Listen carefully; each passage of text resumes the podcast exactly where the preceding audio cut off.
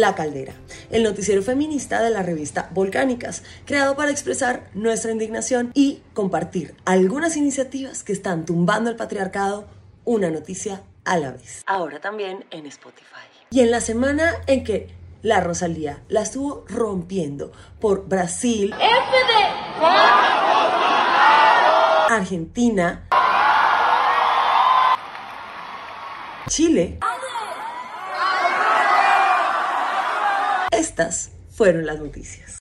Colombia. Magistrado del Consejo Nacional Electoral es un presunto feminicida. César Lorduy, uno de los nueve magistrados del CNE, presuntamente asesinó de un escopetazo a Alicia Mercedes Rivaldo, una joven barranquillera de 16 años, en 1979 cuando él tenía 23, pero quedó absuelto por vencimiento de términos y nunca se le dio un veredicto por lo que quedó en libertad. Desde entonces la familia de Alicia ha exigido que se haga justicia sin obtener ninguna respuesta. El nombramiento de Lorduy ha sido criticado por ser él un feminicida, pero también por su trayectoria política en la Cámara de Representantes, en donde fue ponente de la ley anticorrupción que en su artículo 6 pretendía enviar a la cárcel a quienes cometieran cualquier tipo de injuria o calumnia en contra de funcionarios. Una ley que fue rebautizada como la Ley Mordaza. Pues claro, es más fácil encarcelar a quienes lo llaman feminicida que afrontar las consecuencias de sus crímenes. Un feminicida no puede ser magistrado.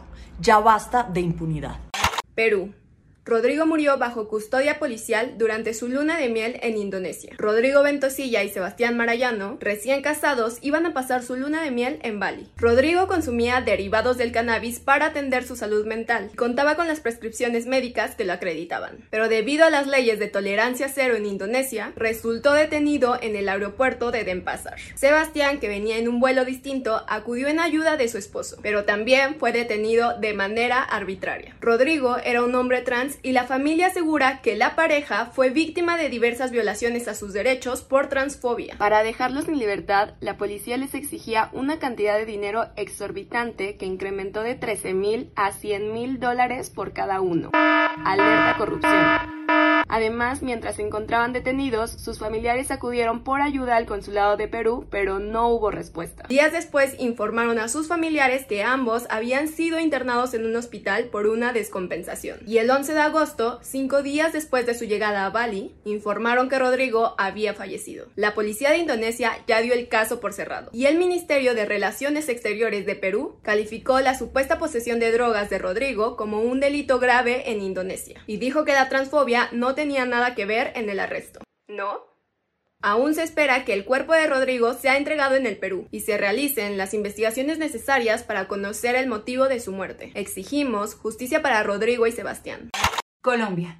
Corte reconoce que el censo del 2018 vulneró los derechos del pueblo afrocolombiano. El pasado martes 23 de agosto, la Corte Constitucional Colombiana reconoció que el censo del 2018 vulneró los derechos de la población afrocolombiana al invisibilizarla. Y es que en ese censo la población afrocolombiana censada pasó de 4 millones y medio a menos de 3 millones. Se estima que el censo invisibilizó al 30% de la población afro en Colombia. La razón, errores cometidos en el Departamento Nacional de Estadística, DANE, durante la ejecución. Esta sentencia de la Corte llega como respuesta a la acción interpuesta por varias organizaciones afro. Y además de reconocer la vulneración, la Corte ordena realizar en un plazo de 10 meses un estudio que explique las causas de esta invisibilización y un plan integral de preparación para el censo, contemplando la identificación de los pueblos negros, afrocolombianos, raizales y palenqueros. Es urgente que el DANE corrija su error, pues de estos datos se desprenden y diseñan políticas públicas para atender las necesidades de la población. Y si invisibilizamos realidades que inciden en esas necesidades, pues todo mal. Eso también es racismo institucional.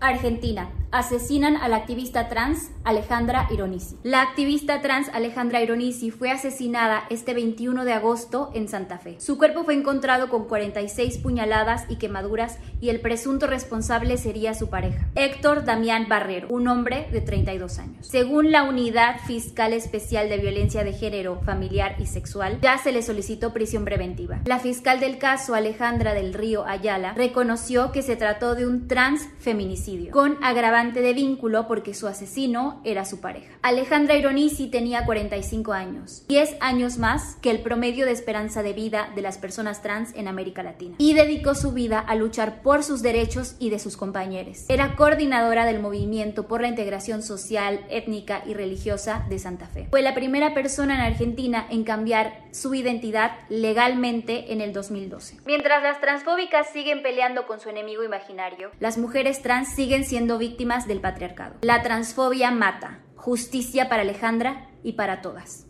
Ecuador.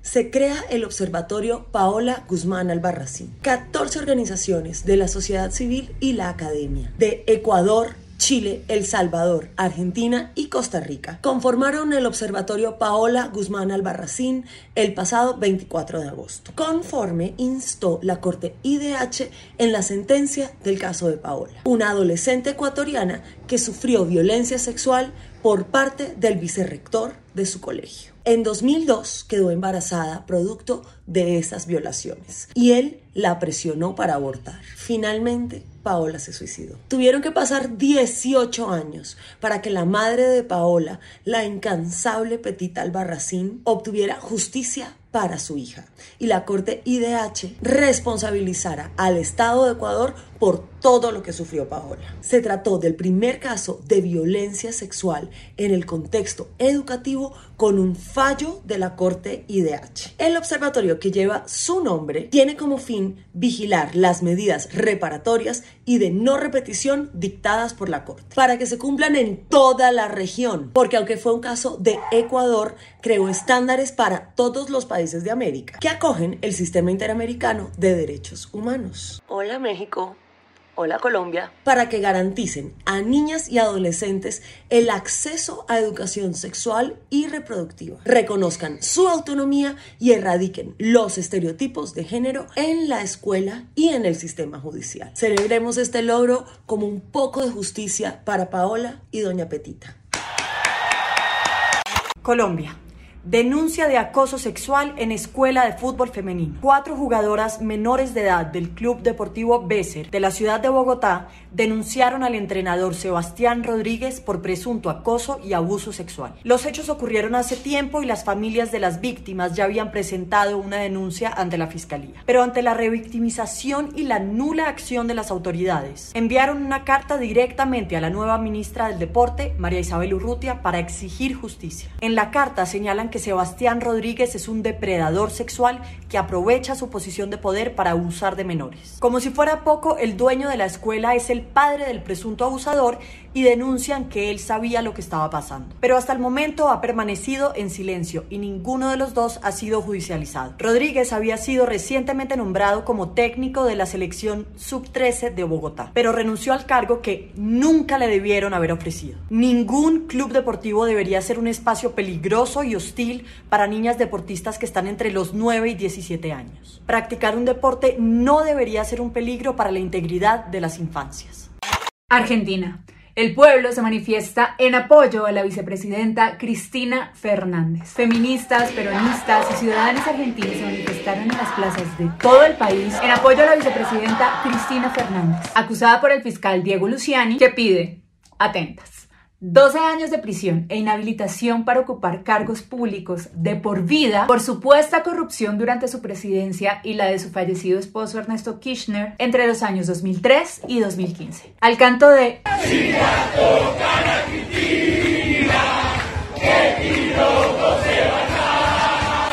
Los argentinos se movilizaron en una protesta que las periodistas feministas de LATFEM describen como callejera, espontánea, multitudinaria, diversa y transversal, que no se veía desde hacía tiempo en Argentina. Hoy amanecí con la esquina de mi casa literalmente sitiada. Las vallas colocadas por el señor Larreta, el jefe de gobierno de la ciudad de Buenos Aires, son algo más que impedir la libre circulación. Quieren prohibir las manifestaciones de amor y de apoyo absolutamente pacíficas y alegres que tienen lugar ante la ya inocultable persecución del Partido Judicial. Dijo Cristina en un comunicado. No sabemos en qué termina la investigación, pero el amor del pueblo y de las feministas hacia Cristina es innegable. Soporten.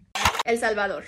Por primera vez, un hombre trans cambia su nombre y género en su identificación. Aldo Alexander Peña es el primer hombre trans en cambiar formalmente su nombre y género en El Salvador. Gracias al acompañamiento legal de la Fundación de Estudios para la Aplicación del Derecho, el juzgado tercero de la familia en San Salvador emitió una sentencia a favor del cambio correspondiente a su identidad de género en sus documentos. Aldo es la tercera persona salvadoreña en acceder a este derecho. En marzo, las activistas trans Bianca Rodríguez y Verónica López fueron las primeras en lograrlo. Y esto marca un precedente que favorecerá las condiciones para legalizar el cambio de nombre y género de las personas trans en sus documentos. Aplaudimos y celebramos este hecho. Sin embargo, sabemos que una ley de identidad de género es urgente, pues a falta de ella, cada juez en El Salvador tiene sus propios criterios. Y aún hay jueces que se niegan a respetar el derecho a la identidad de género de las personas trans. Aunque ya hay una propuesta de ley, lleva más de 14 años discutiéndose. Pero recordemos que los derechos no se discuten, se garantizan. Y la machiperla de la semana va para los VMAs siendo Team Johnny Depp. El actor, o bueno, su cara, Apareció en los premios durante un pregrabado como el clásico astronauta de la estatuilla, diciendo que estaba disponible para cumpleaños, bar mitzvahs, bodas, velorios. O cualquier cosa que necesiten. Any old thing you need. Lo que necesitamos es que dejen de invitar a ese viejo rancio. Tanto han intentado pintar de chico bueno cuando sabemos que no lo es. Después de que en el reciente juicio de Depp contra Amber Heard ambos fueran hallados culpables por difamación, muchos de sus fans se preocuparon por la cancelación de su ídolo. Pero vemos a Depp siendo una estrella de TikTok. De gira con Jeff Blake. Anunciando su próximo proyecto coproducido por Al Pacino. Y ahora, como astronauta de los VMAs. Órale, al parecer la cancelación trae muchísimo trabajo. Alto ahí que tenemos otra machiperla. La Secretaría de la Mujer del Estado de México convocó a un concurso, repetimos, un concurso de memoriales de víctimas de feminicidio y de desaparición. Entre los requisitos de participación hay una carta de motivos en la que familiares, colectivas u organizaciones tienen que explicar por qué deben incluir su caso, es decir, su víctima. El premio, las víctimas ganadoras tendrán un homenaje especial y su nombre en una placa en el espacio público. Familiares de víctimas ya expresaron su rechazo a la convocatoria, dejando claro que la memoria no es un concurso. Los feminicidios y las desapariciones tampoco lo son. ¿Es neta que tenemos que aclarar esto? Hicimos un concurso de la Secretaría de Mujeres más gonorrea. ¿Y qué creen?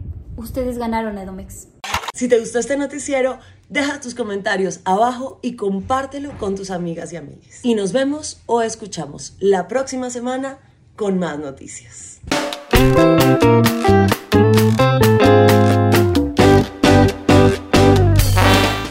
La Caldera es el noticiero feminista de la revista Volcánicas, ahora también en formato podcast. Puedes encontrarnos en redes sociales para más contenido periodístico sobre los feminismos en Latinoamérica. Nos encuentras como arroba Volcánicas Revista en Instagram, arroba Volcánicas Rev en Twitter y Volcánicas Periodismo Feminista Latinoamericano en YouTube. Esta caldera fue presentada por Matilde de los Milagros Londoño, Ita María Díez, Arlen Molina, Katia Rejón y Catalina Ruiz Navarro.